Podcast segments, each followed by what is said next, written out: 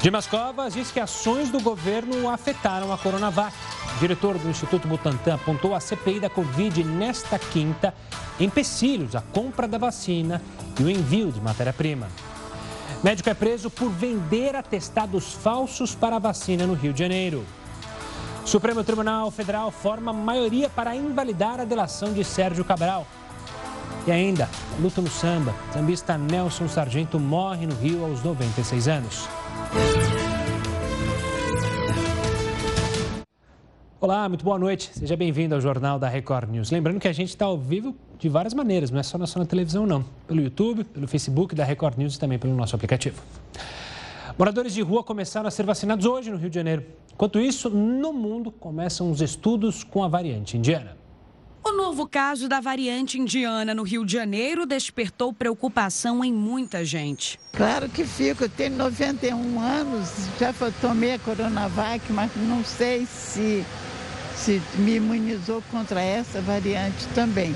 É, dá para afirmar aí que é uma coisa assim que está um pouco assim desconhecida ainda da população, né? A gente não tem muitas informações ainda do, do, da, do contágio, se o contágio é muito forte, Ana Carolina é virologista e explica que ainda estão sendo feitos estudos para saber se ela é realmente capaz de causar quadros mais graves de Covid-19. Mas uma coisa já é certa. O que a gente sabe dessa variante até agora é que ela tem maior transmissibilidade, ou seja, ela tem maior potencial de infectar outras pessoas. Antes do Rio de Janeiro, o Maranhão já havia confirmado casos da doença na semana passada. Ceará e Pará investigam possíveis infecções. A virologista explica por que variantes como a indiana podem aumentar consideravelmente os números da doença no país e no mundo. Quando o vírus muda, muda a, a sequência dele, o código de barra dele, o porteiro não sabe quem é. Então vai permitir que entre. Até agora, quatro variantes foram consideradas preocupantes pela Organização Mundial da Saúde: a britânica, a sul-africana, a brasileira e agora a indiana. Essa última foi detectada em pelo menos 53 países. O relatório indica que ela é mais contagiosa e pode diminuir a eficácia de vacinas como Pfizer e AstraZeneca. Em contrapartida ao relatório da OMS, um outro estudo publicado pela Agência de Saúde Pública do Reino Unido traz esperança. Esta pesquisa já mostra que as vacinas da Pfizer e AstraZeneca são eficazes no combate à variante indiana após a segunda dose. No caso da Pfizer, a eficácia chegou a 88% e da AstraZeneca, 60%. O resultado ainda é preliminar, mas parece promissor. Por enquanto, a vacinação segue como a principal arma no combate ao vírus. Na capital, estão sendo vacinadas pessoas com comorbidades e trabalhadores da educação. Nesta quinta-feira, a campanha teve como alvo os moradores de rua. Eles foram imunizados nos abrigos municipais e nas unidades de atenção primária. Todos receberam uma caderneta de vacinação. A partir da próxima semana, a vacinação será estendida para a população em geral, sempre respeitando a ordem por idade. A Secretaria Estadual de Saúde anunciou que agora vai existir um calendário único. O secretário municipal de saúde, Daniel Sorães, disse que isso deve acontecer nos próximos meses. A gente finaliza os grupos prioritários e depois começa a vacinar por idade.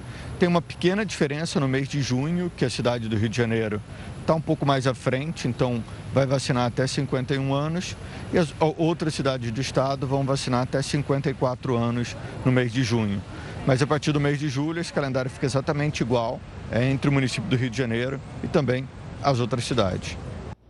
Com sete casos confirmados da variante indiana do coronavírus do Brasil, a cidade de São Paulo implantou uma barreira sanitária para quem chega pelo aeroporto de Congonhas. Alguns sintomas de gripe ou diarreia? 36,7. Para desembarcar em Congonhas, é preciso passar pelos agentes de saúde. Alguns sintomas de diarreia?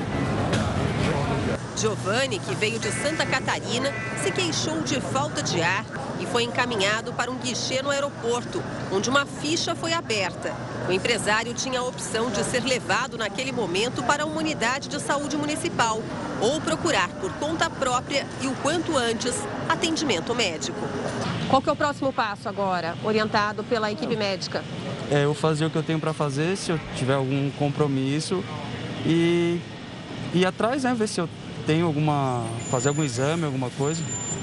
Fiscalização é uma tentativa de conter novas variantes do coronavírus, em especial a cepa indiana. De acordo com a Prefeitura de São Paulo, 60 quartos de um hotel foram reservados para passageiros que contraírem a doença e precisem fazer o isolamento de 14 dias. Mas esta barreira sanitária aqui, que a gente vê agora, é só para quem entra na cidade de São Paulo. Imagens gravadas por passageiros que embarcaram para Bahia e Minas Gerais mostram que não há nenhum tipo de controle na área de embarque.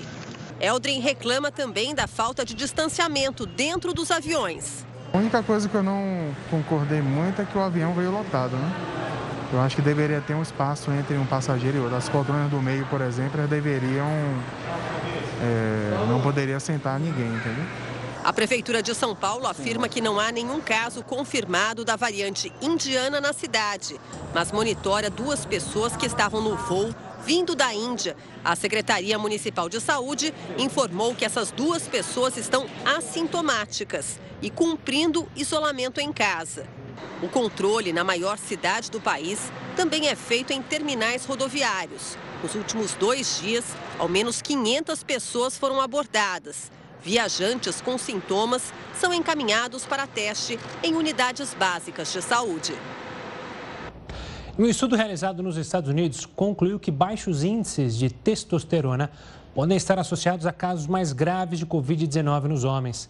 A pesquisa avaliou que, dentro de um grupo de 90 homens, 60 deles tiveram um quadro mais grave da doença e uma taxa de testosterona de 65% a 85% menor do que os outros avaliados. O estudo também identificou que aqueles que apresentaram índices mais baixos do hormônio tiveram mais chance de precisar de atendimento intensivo ou intubação nos primeiros dois ou três dias após chegarem ao hospital. Hoje aconteceu o Dia Sem Impostos, isso em várias cidades brasileiras. Mais de 1.800 lojas venderam produtos com desconto de tributos. Consumidores precisaram se cadastrar antes para evitar filas em postos de combustíveis. Lucas veio com um tanque praticamente vazio. Quase enchendo o tanque, mas dá para encher hoje sem imposto. Muito feliz. Este comerciante também fez questão de aproveitar a data. Afinal, é só uma vez no ano que se paga R$ 3,22 pelo litro de gasolina. Mas você deve estar se perguntando onde estão aquelas longas filas registradas em anos anteriores. Elas deram lugar a um atendimento individual para evitar aglomerações. O cliente fez um cadastro prévio e aí foi só chegar no posto e abastecer rapidinho. O Dia Sem Imposto é uma ação realizada no Brasil inteiro. A ideia é mostrar que a população paga altos impostos e tem retorno quase nulo dos governos. O Brasil, entre os 30 maiores pagadores de impostos do mundo, ele é o 14 em arrecadação e é o último na devolução desse serviço para a sociedade. Então, é realmente é, a CDL briga por uma carga tributária mais justa e que também o retorno desse recurso seja é, em desenvolvimento da sociedade. Aqui em Belo Horizonte, quase 400 estabelecimentos comerciais participaram da ação. A comercialização sem as taxas tributárias garantiu um valor até 70% menor de produtos e serviços. O trabalhador brasileiro precisa trabalhar 149 dias para pagar todos os impostos federais estaduais e municipais. São quase cinco meses. Como se a gente, a partir de hoje, pudesse trabalhar para a gente, né? Trazendo aqui para o combustível, hoje, é, na gasolina em Minas Gerais, quase 50% do preço final do combustível são tributos. Né? Então, assim, hoje estamos vendendo gasolina aqui a R$ 3,22. Imagina para o consumidor, para nós, donos de postos, como que seria bom vender um combustível tão barato, né? Então acho que hoje é um dia emblemático que a gente mostra para o consumidor que o problema não é o posto, e sim o imposto. E o presidente Jair Bolsonaro assinou hoje a medida provisória que autoriza empresas a realizar acordos para redução de jornada e salário de funcionários ou então a suspensão dos contratos de trabalho. O Heroto participa aqui conosco para explicar como isso pode ajudar a diminuir o número de demissões. Né? Esse é o objetivo. Uma boa noite, Heroto. Olá, Gustavo. É a segunda vez que é, ocorre uma flexibilização das leis trabalhistas no Brasil. Para a gente saber se essa vez funciona ou não, é melhor a gente olhar a do ano passado. No ano passado, 2 milhões e meio de empresas aderiram a esse tipo de programa. E foram também, do outro lado, 10 milhões de funcionários que mantiveram o seu emprego e não foram demitidos. Agora, o que, que acontece? Por que, que é flexibilizado? Porque o, o patrão e o empregado podem fazer o seguinte acordo: olha, eu vou reduzir 25% o sua, seu trabalho aqui na empresa, mas vou reduzir também 25% do seu salário. Aí o cara vai dizer, mas pera um pouquinho, então como é que eu vou viver? O governo entra com os 25% que o, o, o, o, patrão deixou de pagar. Quer dizer, mas já não tem dinheiro? De onde ele tira esse dinheiro? Esse dinheiro existe no chamado FAT, Fundo de Amparo do Trabalhador, que é um dinheiro que fica ligado lá ao Fundo de Garantia por Tempo de Serviço. Então é dessa forma que há então uma, uma, uma flexibilização e ela pode ser de 25%, ela pode ser de 50% e pode ser de até 70%. Agora, logicamente, a pessoa continua recebendo aquilo que ela vinha recebendo, porque ela precisa manter o seu padrão de vida. Agora, tem um detalhe interessante: é o seguinte: pode haver a suspensão do contrato de trabalho? Pode. Isso quer dizer que o cara foi mandado embora? Não. Ele pode ter, por exemplo, um mês do, do, do, do salário dele, do contrato suspenso. Aí ele vai receber o dinheiro que está depositado lá no auxílio desemprego. Então ele recebe de lá e ele volta a trabalhar depois. Então ele não perde o emprego. Então é bom lembrar o seguinte: mesmo usando muitas vezes o dinheiro que está depositado lá no fundo, no FAT, ou então no auxílio-desemprego, se porventura ele for demitido, aí vai sair da empresa, ele não perde os seus direitos. Inclusive, ele vai poder tirar lá o auxílio-desemprego se porventura ele não arrumar trabalho. Então é uma forma de flexibilizar e detalhe. Isso aqui tem duração de apenas quatro meses. Por isso que eu falei no começo que é uma flexibilização temporária da legislação trabalhista brasileira. Depois, ela volta como a gente sempre entendeu e como ela sempre funcionou, viu, Gustavo? Bom, Heroto, daqui a pouco a gente volta a se falar sobre outros assuntos aqui dentro do Jornal da Record News. Vamos agora aos números de hoje da pandemia de Covid-19 aqui no Brasil. A gente traz na tela o detalhamento. O Brasil chega à marca de 16 milhões 342 mil 162 casos de Covid-19 desde o início da pandemia. São 456.674 mortes. Só nas últimas 24 horas, são 2.245 óbitos registrados nas secretarias municipais, estaduais de saúde e também de acordo com o Ministério da Saúde. Aliás, o ministro da Saúde, Marcelo Queiroga, deu início hoje à vacinação da Covid-19 para os estivadores. A gente volta em instantes com essa e com outras informações. Não sai daí. Estamos de volta para falar que o Senado aprovou agora há pouco uma medida provisória para aumentar o salário mínimo. A partir do dia 1 de janeiro de 2022, o valor vai pular dos R$ 1.045 atuais para R$ 1.100, que é um reajuste de 5,26%. O impacto da mudança nas contas públicas será de 17 bilhões e 300 milhões de reais, de acordo com os cálculos do Ministério da Economia. É bom lembrar que em 2020 o Índice Nacional de Preços ao Consumidor que é um indicador do IBGE, apontou uma alta de 5,45% acima do aumento aprovado até então pelos senadores. O presidente do Instituto Butantan de Mascovas depôs hoje a CPI da pandemia. Vamos ver. O Butantan já tinha vacinas prontas no final de dezembro, segundo o presidente do Instituto de Mascovas. Mas a autorização emergencial da Anvisa para a Coronavac saiu em 17 de janeiro. E eu muitas vezes declarei de público que o Brasil poderia ser o primeiro país do mundo a começar a vacinação. Não fosse né, os percalços que nós é, tínhamos que enfrentar durante esse período tanto do ponto de vista do contrato, como do ponto de vista também regulatório. Ele afirmou que as conversas com o Ministério da Saúde sobre vacinas começaram em julho do ano passado e que a falta de uma resposta por parte do governo levou o Butantan a procurar novamente em agosto o Ministério para oferecer vacinas e pedir dinheiro para o desenvolvimento dos imunizantes. Segundo ele, as tratativas não avançaram. 7 de outubro, então, enviei novamente um ofício ao Ministério, historiando e ofertando 100 milhões de doses. Em outubro, o então ministro da Saúde, Eduardo Pazuello, anunciou a intenção de compra de 46 milhões de doses de vacinas. Na sequência, o processo teria sido novamente interrompido. Infelizmente, essas conversações não prosseguiram, porque houve sim aí uma manifestação ah, do nosso do presidente da República naquele momento, ah, dizendo que a vacina não seria de fato incorporada, não haveria o, o, o, progresso desse processo. O presidente do Butantan afirmou também que será preciso tomar anualmente uma dose de qualquer vacina contra o coronavírus para reforçar a imunidade, assim como acontece hoje na vacinação contra a gripe. Eu não tenho chamado de terceira dose, mas de dose de reforço.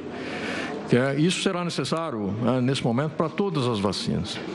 Não só em relação à própria duração da imunidade, na minha opinião, claro, mas como também em relação às variantes. A partir da semana que vem, a CPI vai contar com o apoio de sete pessoas para checar na hora as informações que são dadas tanto pelos depoentes quanto pelos senadores. A comissão vai ouvir na próxima semana vários médicos de diversas especialidades. O principal depoimento é o da médica Nisi Yamaguchi, que vai ser na terça-feira. Ela é apontada como uma das conselheiras do presidente Jair Bolsonaro. Segundo o Ministério da Saúde, o Brasil deve receber nos primeiros dias de junho mais 2 milhões e 300 mil doses da vacina da Pfizer. Hoje, o ministro da Saúde, Marcelo Queiroga, deu início à vacinação da Covid-19 para os estivadores. A cerimônia foi no Porto de Santos, o maior do país. O evento foi na sede da autoridade portuária. Marcelo Queiroga, que é médico, aplicou doses da AstraZeneca Oxford nos dois primeiros trabalhadores.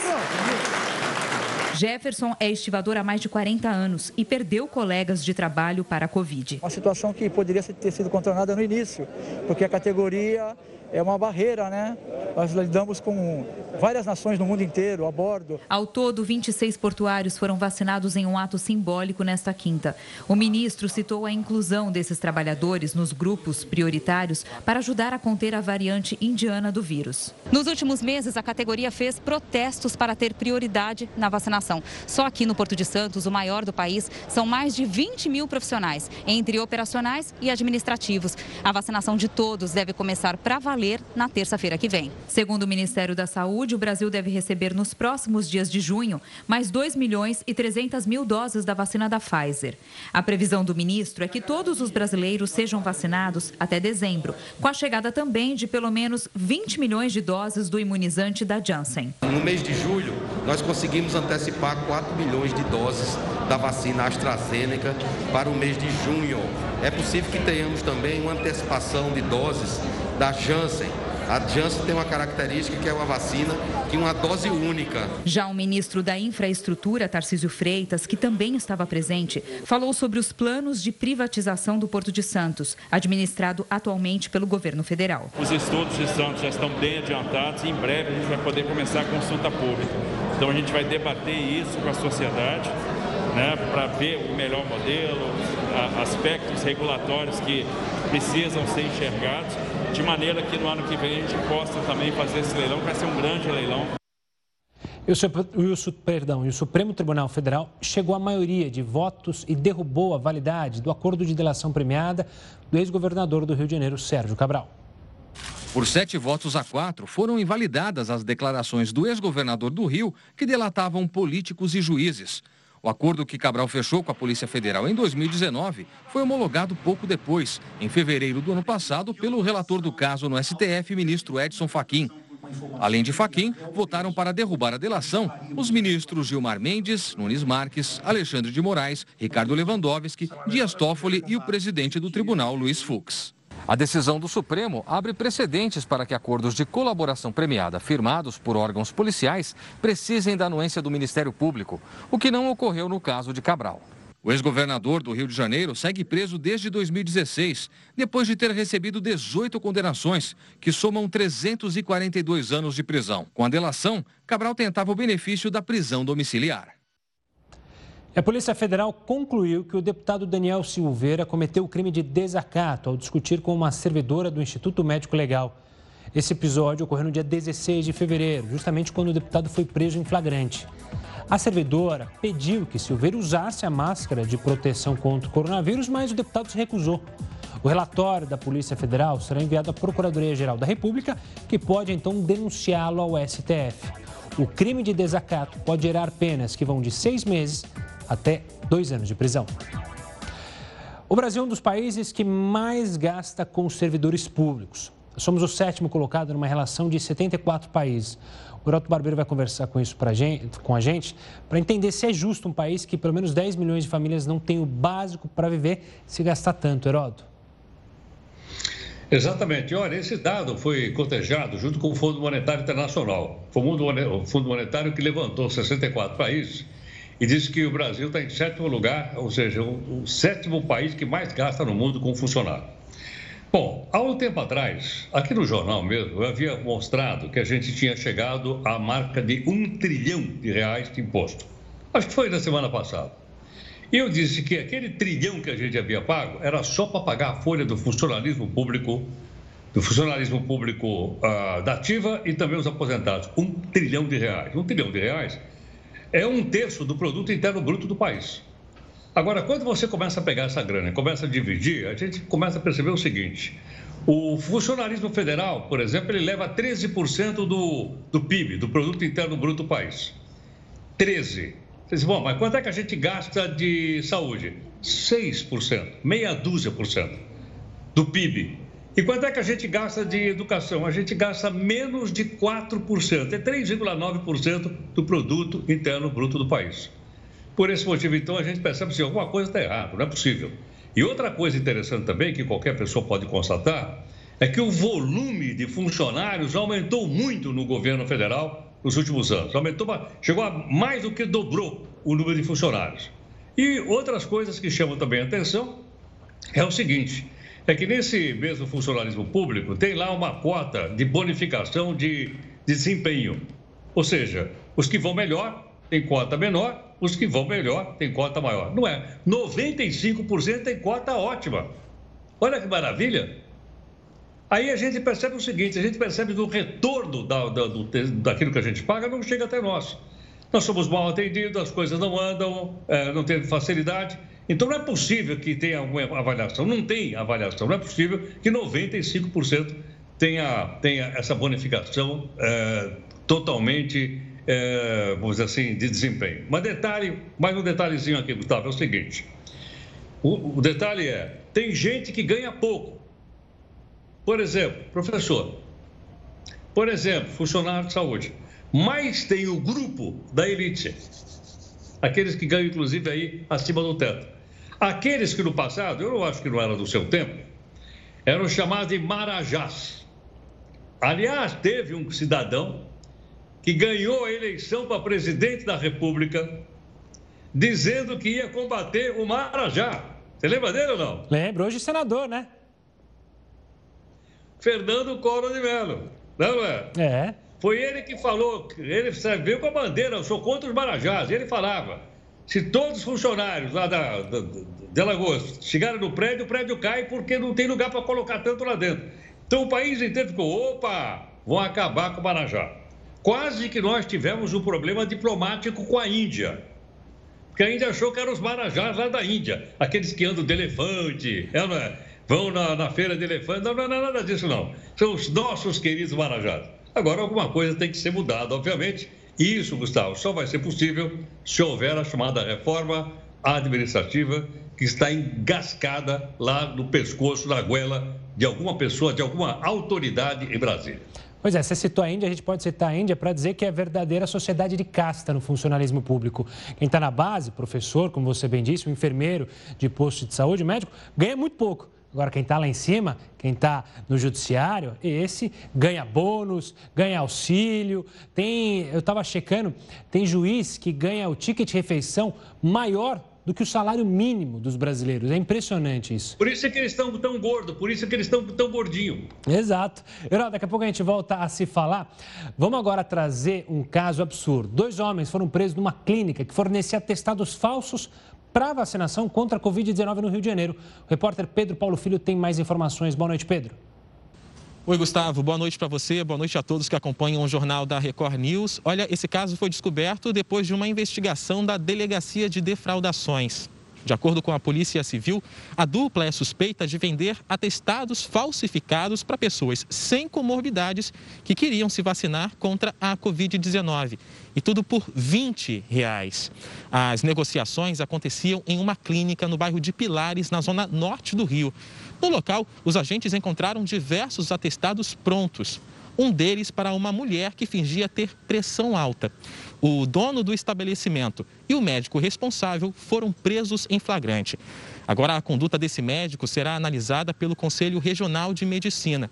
As investigações também vão se voltar para identificar as pessoas que compravam esses laudos falsificados. Caso semelhante foi descoberto em Uberlândia, Minas Gerais, mas depois de uma investigação do jornalismo da Record TV.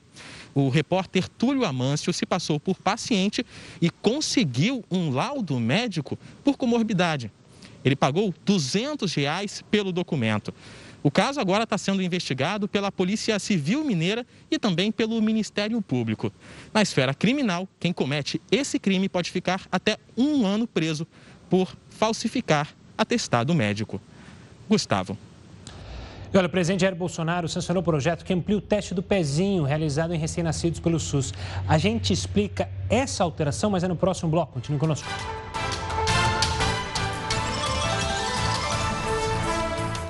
E depois de dois anos da tragédia da Vale em Brumadinho, Minas Gerais, uma vítima foi identificada. Renato Eustáquio de Souza tinha 34 anos e era soldador da barragem da Vale que rompeu em janeiro de 2019. O superintendente da Polícia Técnico-Científica explicou que o DNA localizado em janeiro foi compatível com o de Renato. Ele foi a primeira vítima a ser identificada desde dezembro de 2019. Ao todo, 260 corpos foram identificados e 10 deles continuam desaparecidos. O presidente Jair Bolsonaro sancionou aquele projeto que amplia o teste do pezinho realizado em recém-nascidos pelo SUS. Para entender como esse teste mais amplo funciona, a gente conversa agora com o Dr. Roberto Giuliani, que é médico geneticista e professor da Universidade Federal do Rio Grande do Sul. Doutor, obrigado pela participação aqui conosco. O que simboliza, o que significa essa ampliação é, do teste do pezinho? Boa noite é um, algo muito importante, porque nós hoje temos seis doenças que são detectadas no teste do pezinho vão passar para quase 60. Isso é um aumento de 10 vezes. Significa que muito mais crianças vão ser identificadas precocemente e vão ter um tratamento adequado e, e vamos prevenir muitas uh, condições que podem ser negativas para essas, para essas crianças e então vai ser um, é algo realmente muito positivo nessa essa nova lei. Doutor, essa ampliação se iguala ao mesmo, os mesmos testes, mesmo, te, mesmo teste do pezinho que já ocorria na rede privada, porque havia uma diferença, né? O da rede privada eh, atingiu um número maior de doenças que poderiam ser detectadas e da rede pública não, né? Exatamente. O que acontecia é que a, da rede pública ele iniciou com duas doenças em 2001, foi sendo paulatinamente ampliado até seis doenças, enquanto que na rede privada os painéis são muito mais abrangentes e chegam até essas 60 doenças, alguns até um pouco mais do que isso. E agora, então, agora os, esse teste mais ampliado vai ser oferecido dentro do SUS, né? no âmbito do SUS, atingindo todos os recém-nascidos do Brasil. Doutor, o que muitas pessoas às vezes não têm ideia é que esse teste do pezinho justamente atinge inclusive doenças raras que podem ser justamente tratadas nos primeiros dias e primeiros meses de vida se forem detectadas rapidamente, né? Isso é um marco importantíssimo para crianças que hoje, infelizmente, é, lidam com doenças raras que poderiam ter tido um tratamento muito melhor se tivesse sido detectado, né? Exatamente, as condições detectadas pelo teste pezinho são, são essas doenças raras e, e, elas são doenças que elas se apresentam de uma maneira silenciosa. Então, o, o, bebê nasce aparentemente normal, a doença vai progredindo sem que os pais percebam. Quando percebem e levam ao médico, até que seja feito o diagnóstico, já é tarde demais, já tem sequelas irreversíveis. O teste pezinho permite identificar precocemente e oferecer o tratamento adequado ainda no tempo de evitar essas sequelas. Doutor, a lei foi assinada pelo presidente Jair Bolsonaro, mas, como toda lei, ainda há um período. É, ainda vai demorar para, de fato, é, essa ampliação do teste do pezinho valer para o Brasil inteiro, para toda a rede pública? Sim, tem um prazo. Essa lei estabelece que ela começa a valer de fato daqui a 365 dias, daqui a um ano.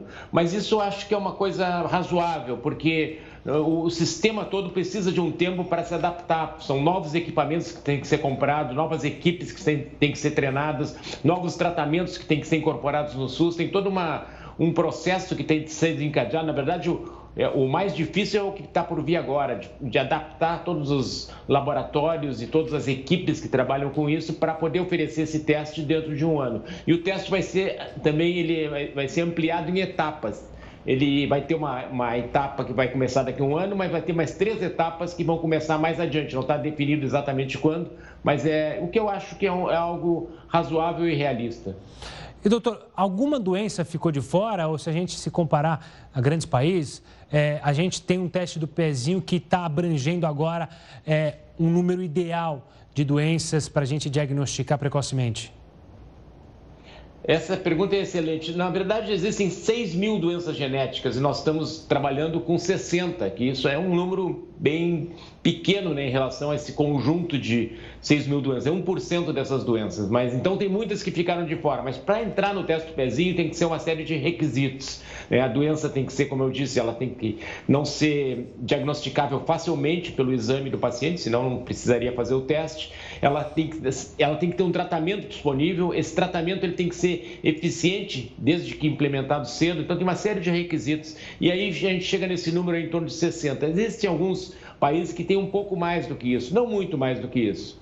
E, e a maioria dos países eu acho que está bem abaixo disso. Então, acho que nós estamos num. Vamos, se nós conseguirmos chegar a essas 60, nós vamos estar num patamar muito, muito de vanguarda em relação ao teste do pezinho, numa escala global. Doutor, ainda falando da importância do teste do pezinho, assim que é diagnosticada uma doença, é, com a ajuda do teste do pezinho, a gente pode. É, muitos pais se desesperam, né? Porque imagino ter um recém-nascido e aí descobrir uma doença genética que gera uma preocupação. Mas o quanto precoce você descobre ajuda no tratamento da doença e, quiçá, até na cura? Essas doenças que estão excluídas do teste do pezinho, elas são doenças em que realmente o tratamento faz uma diferença. Então, é importante que os pais façam o teste na primeira ida da, da, criança ao posto de saúde, em torno de 5, 7 dias de idade, façam o teste e se o teste tiver alguma alteração, eh, são doenças em que tem alguma coisa a fazer para melhorar a evolução, da, a evolução da doença. Em algumas com mais sucesso, outras um pouco menos, mas sempre muito melhor do que seria sem tratamento ou, ou com um tratamento tardio. Doutor, você falou um, um período importante, só para a gente deixar bem claro, qual que é o período que é para ser feito o teste do pezinho? De 5 a 7 dias, é isso? É, varia, porque é, tem certas normativas, rotinas estaduais, o teste do pezinho ele é, ele é uma determinação federal, mas a aplicação dele é estado por estado. Mas é nessa primeira ida da criança ao posto de saúde, que normalmente é com, nessa faixa de 5 a 7 dias, e aí colhe o teste e aí depois tem que ser processado rapidamente para dar uma resposta também, ainda de preferência no primeiro mês de vida. Mas se também perder aquele momento e fizer um pouco depois, não deixe de fazer o teste, porque ele pode ser menos eficiente fazendo mais tarde, mas ele é ele vai dar alguma informação importante. Doutor Roberto, obrigado pela explicação aqui, pela ajuda para entender então mais sobre o teste do pezinho, sobre essa ampliação assinada pelo presidente Jair Bolsonaro. Obrigado, até uma próxima, doutor.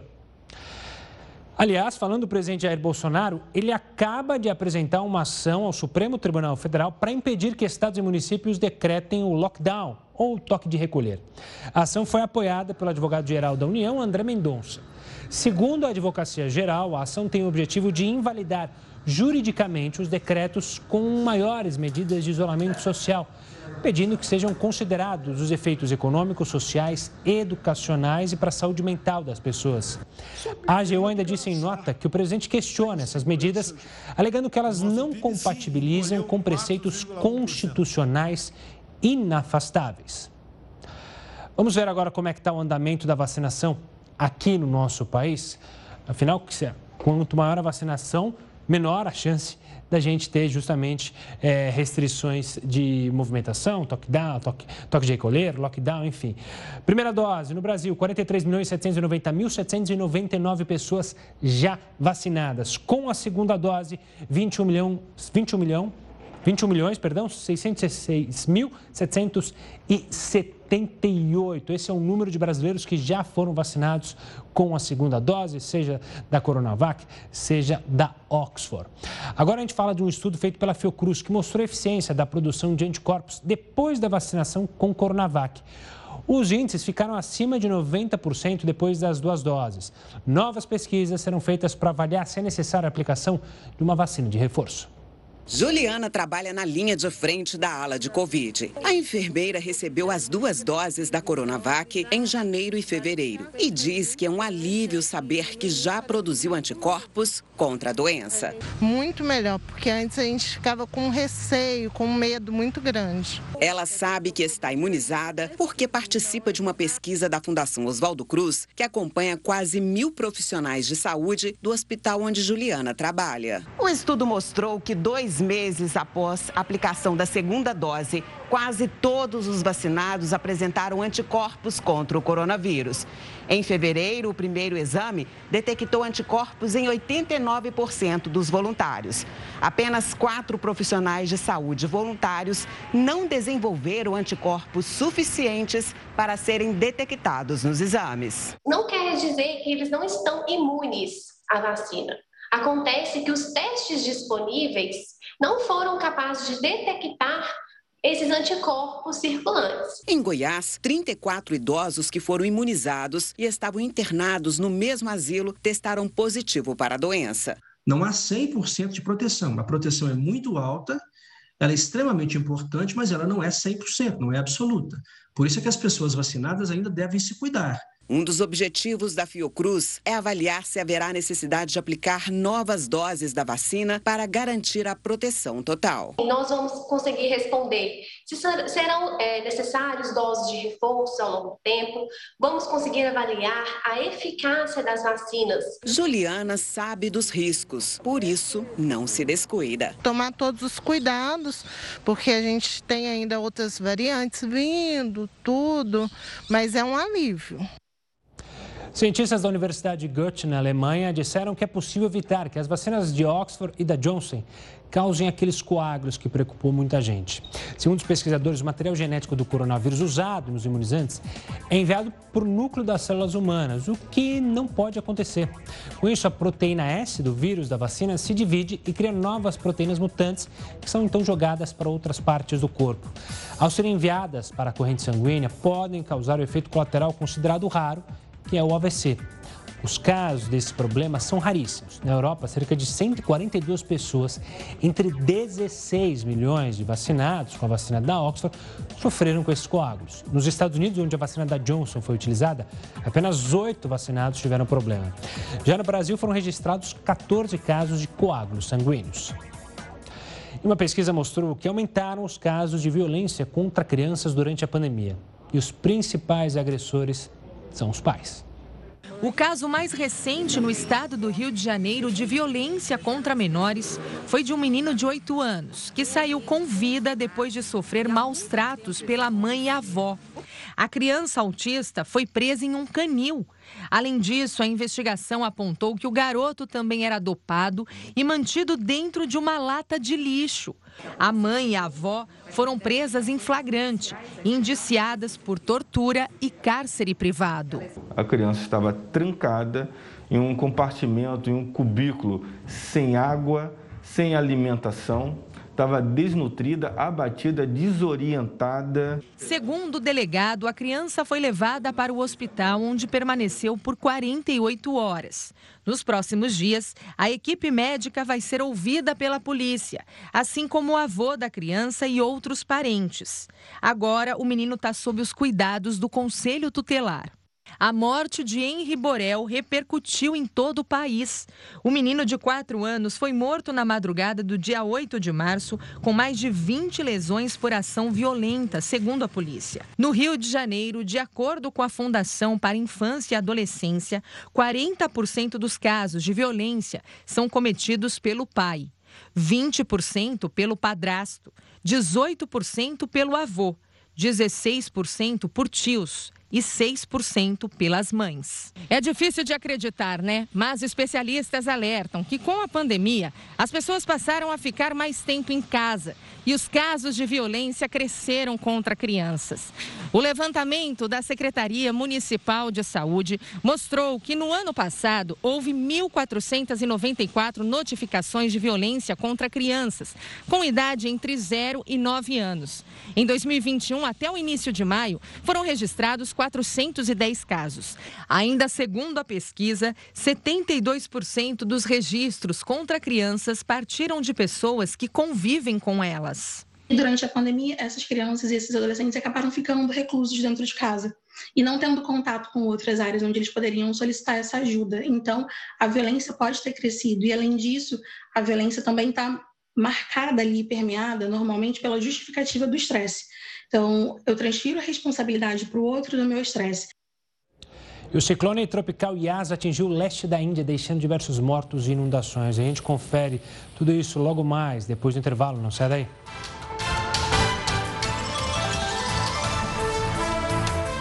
Olha só, apenas 10 países concentram 75% de todas as vacinas do mundo, isso de acordo com a Organização Mundial da Saúde. A gente vai falar com o Heroto para saber que se a vacina fosse distribuída igualitariamente entre todos os países do mundo, dá para a gente ter uma noção de qual seria o resultado, Heroto? Dá, dá sim, dá, Gustavo. Inclusive, essa, esse resultado foi feito pela própria Organização Mundial de Saúde. Veja bem, o que está acontecendo? Os países mais ricos Estados Unidos, Reino Unido, Europa, etc., eles já estão vacinando também crianças e adolescentes, que são as camadas da população mais resistentes ao coronavírus. Então, segundo a OMS, em vez de fazer isso, o que, é que essas nações ricas deveriam fazer? Deveriam pegar essa vacina e distribuir essa vacina no mundo inteiro para as pessoas idosas, para os velhos e para o pessoal que trabalha na saúde. Só com o que eles estão aplicando nos jovens dos países ricos, daria para vacinar todos os idosos do mundo e mais o pessoal que trabalha na, que trabalha na frente de, de vacina. Então, por aí você veja a desigualdade que ainda existe no mundo. Outro detalhe: os países ricos geralmente são aqueles que fabricam vacina ou que compraram vacina. E esse grupo são 10 países do mundo. 10 países. Agora, o que me chama a atenção é o seguinte: os 10 monopolizaram 75%, como você falou agora um pouquinho, de toda a produção. Sobrou o quê? 25% para o resto do mundo. Tem país pobre que recebeu só 1% de vacina. 1. Quer dizer, não conseguiu praticamente vacinar ninguém. E aí eu fui olhar o ranking, né? esse ranking das 10, dos 10 países que mais vacinaram até agora. O primeiro é a China, tem um bilhão e cacetada de, de habitantes. Segundo, os Estados Unidos. Terceiro, a Índia, que tem outro bilhão. E para minha é surpresa, o Brasil está em quarto lugar. Será que o pessoal que está discutindo lá, a CPI da Covid-19, sabe disso ou não? O Brasil está em quarto lugar entre os países que mais vacinam no mundo. É um negócio inacreditável. Quer dizer, essa crítica aqui de que está tudo concentrado em 10 países serve para o Brasil também. Porque o Brasil está em quarto lugar. Veja bem, ele está à frente de vários outros países do mundo. Portanto, o que está acontecendo agora é o seguinte: o que está acontecendo é que essa desigualdade que já existe em outros setores, como na economia, como na educação, como na distribuição de riqueza, também ele existe na vacinação. Ou seja, os ricos têm vacina e os pobres vão ter que esperar a sua vez. Se é que esse pessoal vai sobreviver aos ataques do coronavírus. Boa, Heroto, obrigado pela participação. A gente volta a se falar amanhã aqui no Jornal da Record News. Uma ótima noite e até amanhã. Tchau, tchau. O Heroto falou da China, né, que é uma das que mais vacinou. A China criticou as novas investigações dos Estados Unidos sobre a origem do coronavírus. Lá da Ásia, quem tem os detalhes é a correspondente Silvia Kikuchi. Olá, Silvia. Oi, Gustavo. O porta-voz do Ministério das Relações Exteriores chinês disse que essa teoria é um desrespeito à ciência e acrescentou que os Estados Unidos querem criar um estigma de que o vírus foi produzido na China, o que Pequim nega.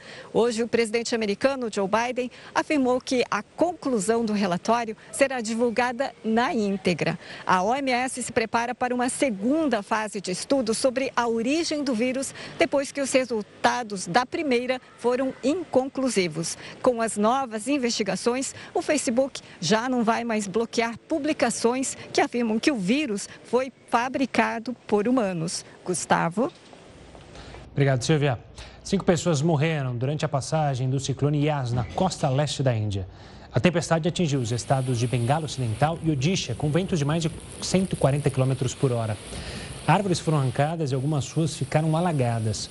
O governo da região alertou as pessoas para ficarem em casa, porque as chuvas provavelmente vão continuar. Já o governo federal da Índia alertou as equipes da Marinha e da Força Aérea para auxiliar as autoridades locais nas operações de socorro e resgate. As obras do pintor holandês Vincent van Gogh se tornaram temas de uma exposição imersiva em Nova York. A exposição conta a história de Van Gogh, sua vida e arte, ao mesmo tempo que coloca os convidados bem no meio do trabalho do artista. Os quadros são refletidos nas paredes, fazendo com que o visitante se sinta parte das obras. A exposição percorreu várias cidades do mundo até chegar então em Nova York.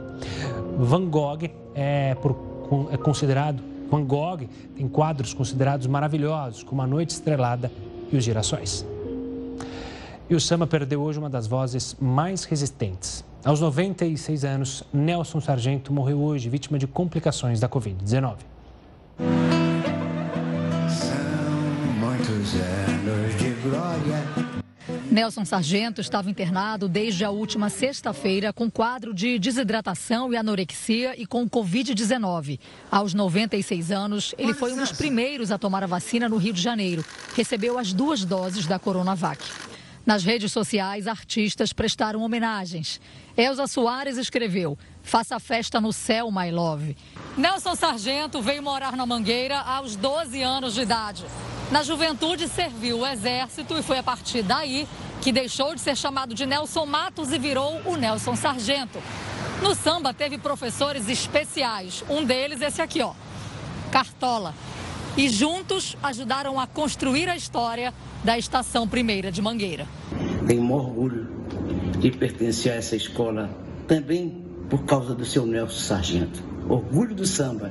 Monarco, compositor da velha guarda da Portela, também lamentou a perda do amigo.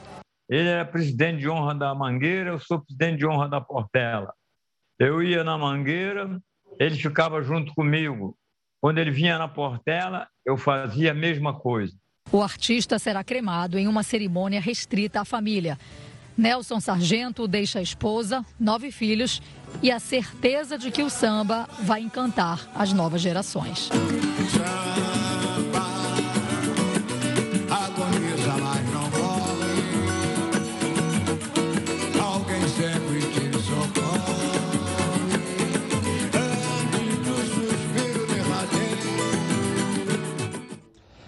O Jornal da Record News fica por aqui. Tenha uma ótima noite. A gente se vê amanhã aqui no Jornal. Você segue bem informado com News às 10 e a Manuela Caiado. Tchau, tchau.